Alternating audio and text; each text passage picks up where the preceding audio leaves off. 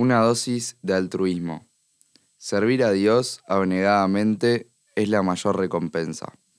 Un requerido disertante sobre temas judaicos estaba cierta vez hablando con el Rebe. Al final de su conversación, el Rebe le aconsejó suavemente.